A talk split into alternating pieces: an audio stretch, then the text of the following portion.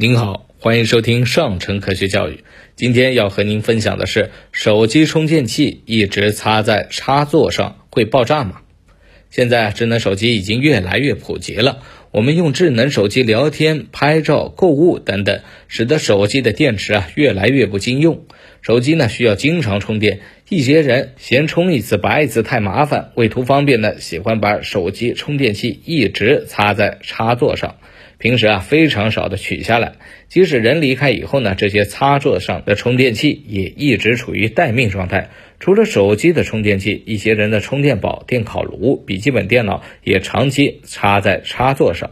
那么，手机充电器一直插着会安全吗？答案显然是否定的。充电器用变压器把高电压转变成低电压，如果充电器长时间的在插座上不拔。而它又没有连接到手机的时候，它就在空载，而空载时啊，同样有电流流过，这就代表整个充电器的线路还在通电，处于工作状态。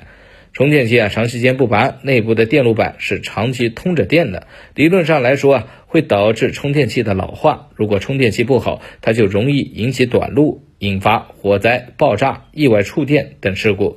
要命的是，现在不少人的家里往往有多部手机、多个充电器，这些充电器一起运作，一旦遇到电路短路，就会引起爆炸、火灾，可不是说着玩的。充电器久插不拔，极易引发火灾，造成财产损失、人员伤亡。